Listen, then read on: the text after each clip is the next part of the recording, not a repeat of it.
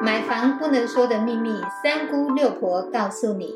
大家好，我是三姑，超爱问。我是六婆蒋光光。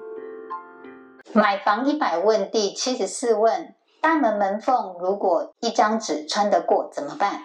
到底什么样的房子会有大门门缝大到可以塞过一张纸的状况呢？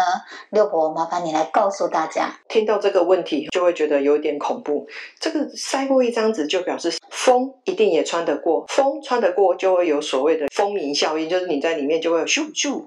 就是那种声音出来然后。我们来谈两个部分。如果是在新城屋燕屋的时候，你看到这么大的一个缝隙，那就可以证明这间建设公司是没有所谓的先行的自主检查。不然怎么可以看到这么大的缺失，然后还不赶快去把它做一个修缮？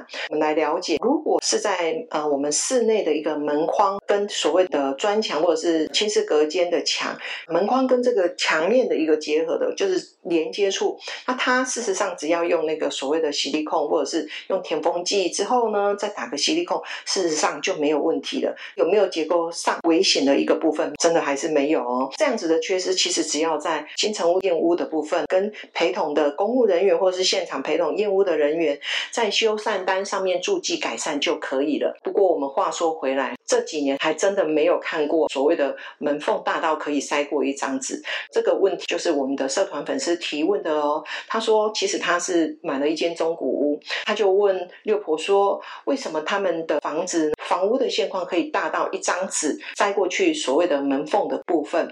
六婆要来提醒大家有两个问题：如果是我们的中古屋时间比较久了，吸力控的部分已经脱胶了，又经过了无数次的一个地震之后，脱胶真的是属于正常的现象，这个部分不用太担心害怕。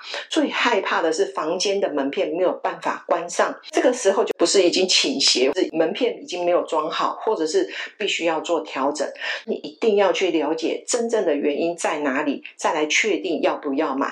如果是老旧的中古屋，它的门片或者是它的门框跟门片接缝处裂缝位置已经大到连你的手指都可以伸进去，你真的就考虑不要买了。有时候我们也必须要去看看哦，中古屋它梁柱的位置。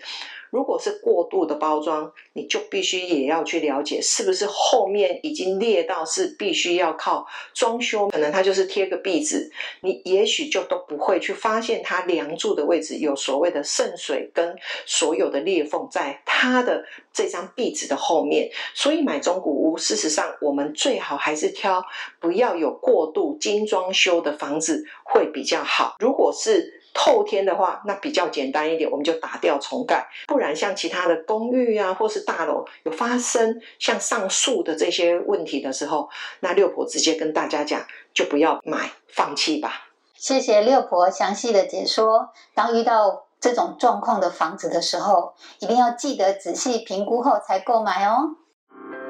谢谢您的收听。如果你对收听的内容有不了解的地方，欢迎在下面留言，六婆讲光光将会为您解答哦。我们下回见，拜拜，拜拜。